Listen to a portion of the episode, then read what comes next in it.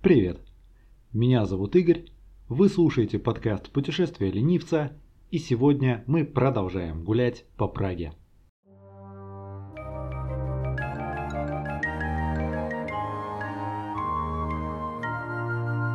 Путешествие ленивца. Третий сезон «Ленивая Европа», эпизод 2. Прага. Вышеград, Голешевица и Бубенич. Да, когда я определялся с темой для третьего сезона и его первых выпусков, я никак не думал, что международная повесточка внезапно решит сделать Прагу и Чехию вообще очередной точкой напряженности в отношениях с Российской Федерацией. Можно было бы об этом вообще промолчать, наверное, но давайте я обозначу позицию, чтобы потом к этому вопросу не возвращаться. Международная политика вещь интересная, но зачастую грязная и неприятная и один из ее инструментов – это создание образа врага. Пардон, я в эту клаку лезть не буду. В Праге я общался с чехами, понятное дело, причем абсолютно разного возраста, а еще с англичанами, американцами, ирландцами, португальцами, поляками, немцами, испанцами и представителями еще кучи национальностей. Общался отлично и с русофобией не сталкивался ни разу. Хорошие люди общий язык найдут всегда, а обсуждать провокации людей нехороших я не буду, а буду продолжать свой рассказ о чудесном городе и его уголках. Так, минутка политоты, все. Сегодня у нас сразу три интересных района, лежащих в стороне от главных достопримечательностей, опять.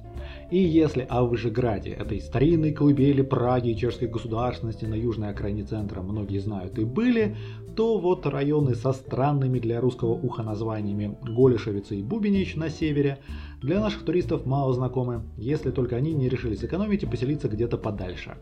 При этом окрестности Вышеграда исследованы нашими туристами не лучше Королевского парка Стромовка или площади Пушкина. Да-да, в Праге такая есть. Вот это упущение мы с вами будем сегодня исправлять. После того, как я снова напомню, что путешествие ленивца, если вам нравится их слушать, можно легко поддержать оценкой, лайком, репостом или комментарием на абсолютно любой платформе или устройстве, особенно ВКонтакте или Apple Podcasts. Если вам интересно, как выглядят описываемые красоты, то можно заглянуть в группу путешествия ленивца в том же ВКонтакте. Я регулярно выкладываю там иллюстрации к выпускам а еще у меня есть канал на Яндекс.Дзен, где находятся статьи об истории и путешествиях. Заранее спасибо за поддержку. Как добраться? С Вышеградом все просто. Добраться туда можно либо пешком, либо на метро. Я сторонник подхода, что начинать осмотр района стоит как раз со станции метро Вышеград красной линии. Так вы будете спускаться с высоких холмов, а не пытаться забраться на них по крутым лестницам и извилистым улочкам, что здорово сэкономит силы и позволит максимально насладиться прогулкой. Что касается Голишевицы и Бубенича, то районы обширные и многое зависит от того, как вы хотите начать их исследовать. Делать это можно от станции метро Дэвидска или Кратчанска зеленой ветки, или с любой понравившейся остановки трамваев 12 или 17, как самых часто ходящих 17 кстати, как раз связывает окрестности Вышеграда и северные районы, если вдруг решите объединить две прогулки, но я бы не рекомендовал. Каждая может занять у вас полдня, а то и больше. Есть еще пара станций пригородных электричек, но там окрестности настолько стрёмные или хотя бы безликие, что рекомендовать их я себя не заставлю. Тем более, что Прага это город трамвайный, и лучше всего перемещаться именно на этом виде транспорта. Что посмотреть? Давайте начну с Вышеграда, потому что с ним проще. Ну, все-таки одна из более-менее даже обязательных достопримечательностей Праги. Тут очень легко. Выходите с надземной станции метро, следуете указателям и попадаете в старинную крепость через южные Таборские ворота. Табор это город, о котором я еще обязательно расскажу, скорее всего где-то в четвертом, может быть пятом выпуске. Внутри крепости пара улочек и десятки аллей и тропинок, проложенные в том числе по стенам. Давать какие-то рекомендации бесполезно. За час-полтора прогулки по Вышеграду вы обойдете все, что он может предложить. Звучит как-то мелко, но предложить он на самом деле может много чего. То есть есть роскошная старинная базилика Петра и Павла, похожая на церковь Святой Людмилы на площади Мира, о которой я рассказывал в прошлом выпуске. Но изначально базилика значительно старше. У кого-то из слушателей даже будет шанс отметить ее тысячелетие в 2070 или 2080 году. Есть чертов камень. То есть там, по легенде, демона обманом заставили перенести по воздуху тяжеленную колонну. Когда тот понял, что его дурят, со злости разбил колонну об землю, где ее обломки и лицезреют до сих пор. Есть некрополь выдающихся чехов, есть старинная романская капелла Святого Мартина, есть развалины Лебушиной купальни, принадлежавшей такой полумифической королеве средневековой Чехии. Есть несколько старинных скульптур, музеи, винные погреба и, главное, абсолютно потрясающие виды на Прагу с юга, запада и севера. В общем, Вышеград – это один из самых уютных, красивых и древних уголков Праги, так что ни в коем случае не стоит его игнорировать. Так как это очень важный и очень раскрученный элемент нашей прогулки, больше я, пожалуй, про него рассказывать ничего не буду. Посмотрите фотографии в моей группе ВКонтакте и обязательно, если окажетесь в Праге, посмотрите его сами. А вот дальше уже начинается интересное. Ну, вернее, до этого тоже было интересно, но здесь начинается, скажем так, неизведанное. Когда вы нагуляетесь по крепости, рекомендую покинуть ее через северные кирпичные ворота – Кирпичные и в плане материала, и называются они так тоже. Выходят они на очаровательную улицу Вратиславова, спускающуюся вниз по холму. Можно еще спуститься по многочисленным лесенкам за крепостными стенами на западе, но это долго и не очень удобно. После же в Ратиславовой будет одно маленькое неудобство. Нужно будет пройти под железнодорожным мостом и пересечь шумную улицу Свободова. Свободова потому что ударение в чешском обычно падает на первый слог. Не то чтобы я всегда этому следовал, судя по всему, даже в этом подкасте. Но так вот, за ними, за всеми этими неудобствами, вас ждет улица Вышеградска, которая выведет вас к одному из самых красивых и интересных пражских садов – ботаническому саду Карлова университета. Перед тем, как заходить в его ворота, обернитесь, вид с этой точки стоит офигительный, особенно если по улочкам еще и бежит ретро-трамвай, как это часто бывает. От ботанического сада особое удовольствие вы получите, конечно же, весной, когда множество редких растений начинают цвести, распускаясь на тропинках и вокруг местной беседки. Отсюда вы можете двинуться дальше по трамвайной Вышеградской. Она приведет вас мимо красивого Эммауского монастыря, тоже очень древнего, и шикарной скалистой церкви Яна Непомуцкого, которая вздымается ввысь и смотрится при этом крайне эффектно. А после чего вы окажетесь практически в центре, на южном конце Каровой площади у дома Фауста. Отсюда хоть до Староместской, хоть до Вацовской площадей пешочком минут 10-15. Но я рекомендую отправиться нехоженными тропами и открыть для себя такие уголки Праги, которые многие туристы и не видели. Или видели, но на киноэкранах считая, что это какой-нибудь Лондон. Давайте обо всем по порядку. Для этого вам нужно обойти ботанический сад справа и выйти на улицу Аполлинарска. Чуть-чуть пройдя между желтых глухих стен, это самая унылая часть прогулки, вы очутитесь в прекрасном уголке среди утопающих в зелени, старинных зданий и церкви святого Аполлинария, высокую колокольню которой летом вы не разглядите, настолько ее скрывают кроны деревьев. Видна она с вышеградских стен. Этот уголок уже стоит прогулки и тех пяти минут, которые вы на нее затратили, но все-таки доберитесь до конца улицы. Ведь там вы увидите потрясающий неоготический комплекс зданий медицинского университета, факультета Карлова. А настолько похожий на викторианскую Англию, что несколько фильмов использовали этот район в качестве декораций. Он интересный, необычный и очень фотогеничный. Захотите колоритную фотосессию а-ля Шерлок Холмс, подойдет идеально. С Аполлинарской нужно будет повернуть направо, на улицу Ке Карлову, которая тоже порадует вас красивейшими зданиями по обе стороны. Они все старые, они все прекрасные, но при этом различных эпох и стилей, поэтому смотрится интересно. Ке Карлову выводит вас к еще одной обзорной площадке у церкви Пресвятой Девы Марии и Карла Великого. Вы наверняка тоже видели ее все с тех же стен Вышеграда, и, соответственно, Вышеград отсюда тоже отлично виден. Местность эта интересна двумя вещами. Во-первых, в стенах церкви до сих пор застряли ядра французских пушек, обстреливавших город в конце 18 века. А во-вторых, рядом с ней расположен музей чешской полиции, где все любители детективов полюбуются на эволюцию сексуального дела на протяжении нескольких веков. Во дворе музея стоит выставка полицейской техники, там и машины, и вертолеты, и много чего интересного, но главное конфискованных транспортных средств, включая самодельный танк, на котором один находчивый чехословак пытался свинтить в капстраны. Получилось у него лишь частично.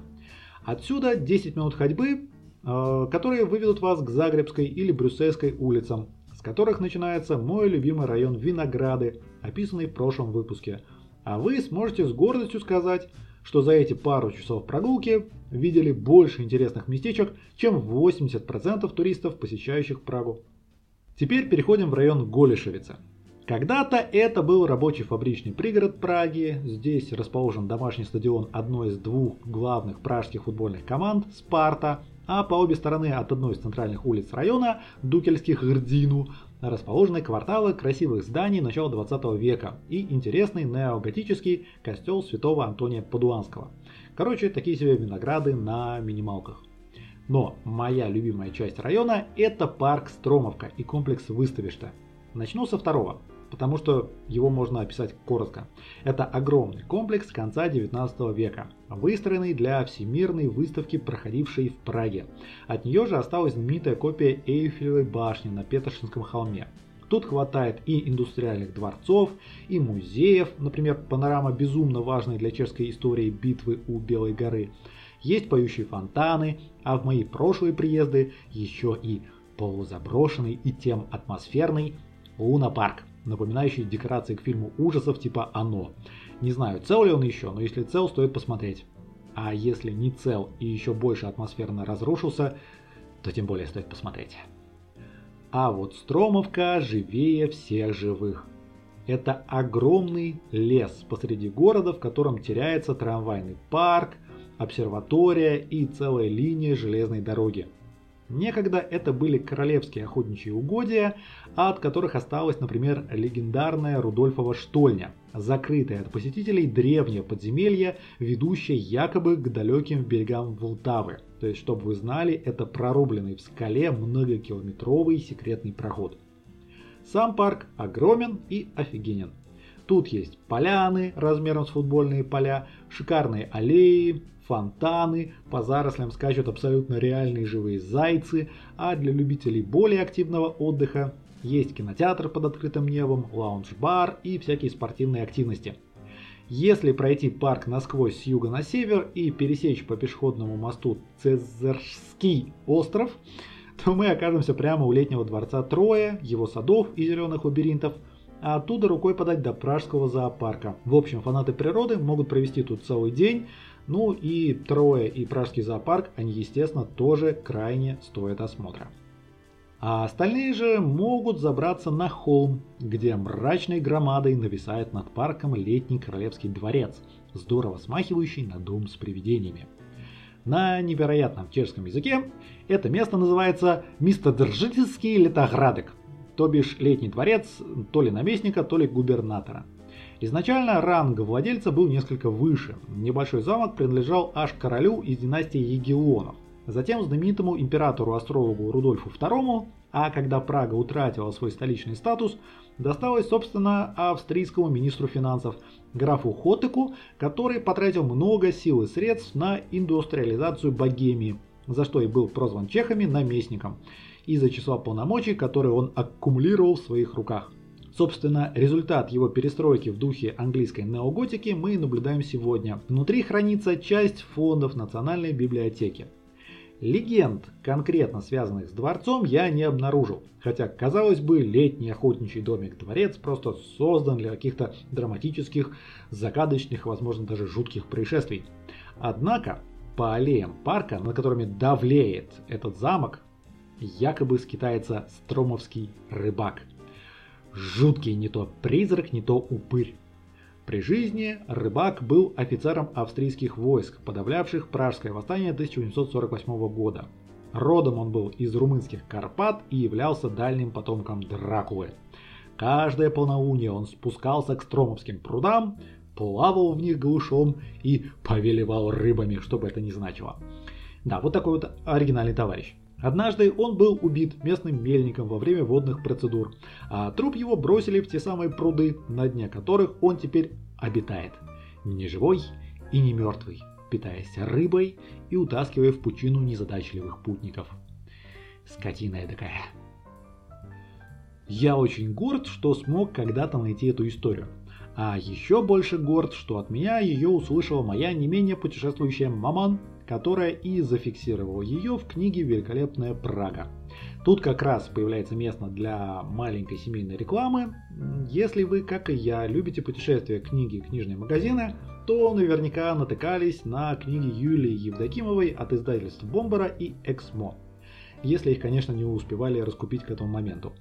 Так вот, Юлия Евдокимова – это и есть моя не менее путешествующая маман, которая не ведет подкасты, зато пишет отличные книги, которые я всячески рекомендую не из сыновьего долга, а потому что они реально клевые и интересные. По крайней мере, книги об Италии, они реально увлекательны и уникальны настолько, что аналогов на русском языке вы вряд ли найдете. Что-то в духе Генри Мортона, например, хотя сама она его не любит. Спасибо за внимание, гуляем дальше. А сразу за воротами замка обнаруживается российское посольство – с которого начинается район Бубенич и которое последние пару лет отдельные политически активные господа объявили сосредоточием зла.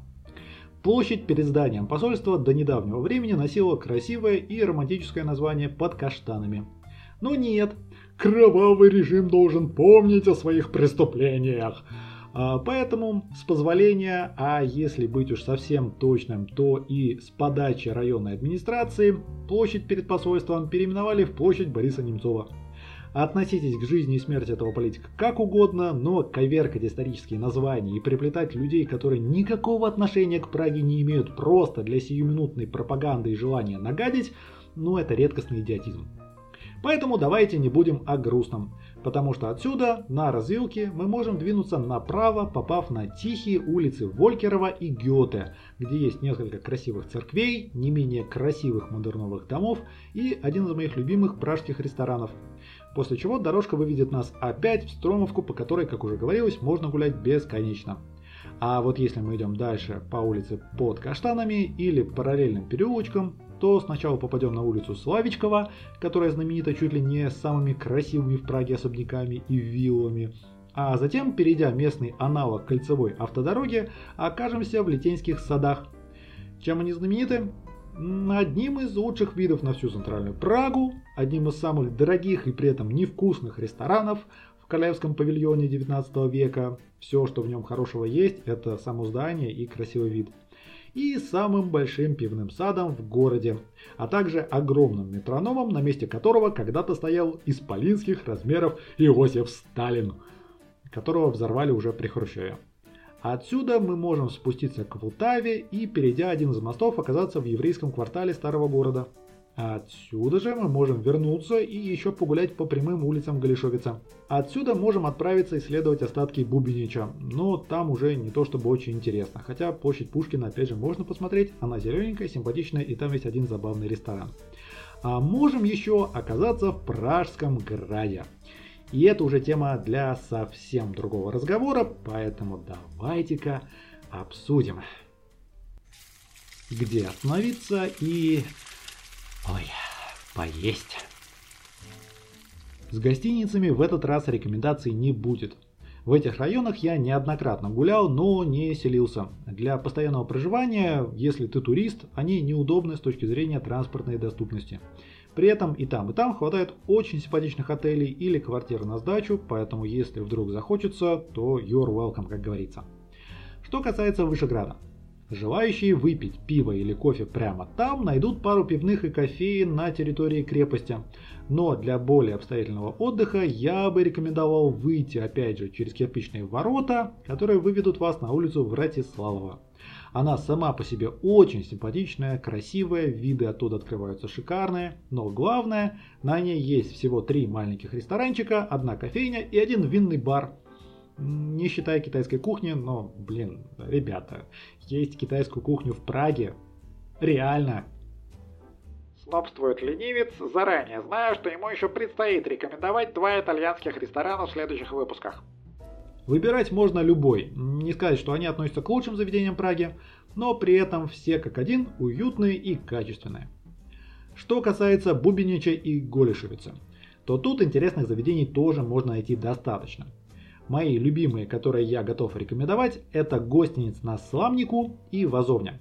Или Возовня, неважно. Первый, который гостинец, расположен на перекрестке Волькеровой и Гатардской улиц. Это маленькая, почти деревенская таверна с парой простеньких, но очень атмосферных залов, плюс роскошный летний сад, где гости едят за грубыми столами под сенью огромного старого дуба. Э, что-что? Чего едят? Ну, я в восторге от их гулеша, который не суп. Лички – это такой шмат говядины, запеченный в пиве. Хотя, с другой стороны, большая часть чешской кухни – это шмат мяса, запеченный в пиве. А еще свичковый на сметане. Это тоже шмат мяса, но уже очень нежный и запеченный в сметане. Вот. Жареный псали с чесночком брамбарак тоже хорош. По итогам двух выпусков вы можете спросить, ленивец, а как же вепрево, то есть, пардон, вепршего колена? Слушайте, как и с достопримечательностями, про свинячью ногу вам расскажет любой путеводитель. Ее тоже стоит попробовать, но, блин, это вы и без меня сделаете. А Вазовня или Возовня – это тоже кафе, открытое в здании старинного трамвайного парка посреди другого парка Стромовка. Тут всегда полно детей и их родителей. Кухню брать не стоит, максимум что-то на перекус. Но вот посидеть с кофе или пивом – отличный вариант. Особенно за счет расположения в центре практически леса. Очень любопытное и своеобразное местечко. Я там от ливня как-то скрывался, очень атмосферно и уютно получилось. Особенно классно это место смотрится вечером, когда зажигаются все огоньки. Недалеко от Стромовки есть еще филиал пражской сети «Локал». Это обычный сетевой ресторан чешской кухни. Все качественно, но без души. Правда, если проголодались, то вполне можно там перекусить. У Пушкинской площади, о которой я уже вспоминал пару раз, есть очень забавное местечко на Урале. Нет, это не ресторан Екатеринбургской или Пермской кухонь, он обычный чешский, просто расположен на улице Уральская. Ну и естественно стоит выпить пиво с шикарными видами на весь центр Праги в пивном саду на летнее. Но только пиво, ничего больше. Заключение. Собственно, фух, когда я сочинял этот текст, а затем еще записывал сам подкаст, то, если честно, утомился так, словно реально оббежал все эти интересные районы за один день. Ой, хотелось бы, конечно, но, увы, пока не вариант. Как и в случае с виноградами, маленькие и абсолютно незаметные для большинства туристов прелести окрестностей Вышеграда, Голишевицы и Бубенича – это однозначно не первые достопримечательности Праги, которые нужно срочно бежать и осматривать в ущерб Каровому мосту или Староместской площади. Скорее, это такие места, которые помогут лучше понять Прагу непарадную. Город, который живет своей нетуристической жизнью, при этом в окружении таких красот, что порой захватывает дух. При этом они все еще красивые, все еще своеобразные, все еще старые и интересные. То есть я не посылаю вас в какой-нибудь условный Панкратс в поисках единственной сохранившейся в этом районе старинной водонапорной башни. Я туда ездил. Она того не стоит хотя с тех пор и называется не иначе как башня ленивцевой непоколебимости и бараньего упрямства. В общем, все эти три района это тоже центр города. По числу вкусных ресторанов, интересных музеев и фотогеничных улочек, все эти районы могут потягаться с тем же старым местом, при этом большим плюсом будет отсутствие толп туристов. Так что если это не первый ваш визит в Прагу или, как уже говорилось, у вас достаточно свободного времени, я очень завидую тому, что вы сможете открыть все эти красоты для себя впервые. А на сегодня все. Если вы вдруг такие, эй, ленивец, а может все-таки расскажешь про центр города? Напоминаю, что расскажу. Я все расскажу в следующем выпуске этого сезона, когда мы с вами доберемся до моих секретных местечек, которые скрываются на самом видном месте. А на сегодня все. Напоминаю о том, что подкаст можно поддержать оценкой, лайком, комментарием и репостом на любой удобной для вас платформе. Путешествие ленивца свободны от политоты и не поддерживает ни одну из конфликтующих сторон. А увидимся мы с вами ровно через неделю. Снова в Праге. И где? Конечно же, в путешествиях ленивца.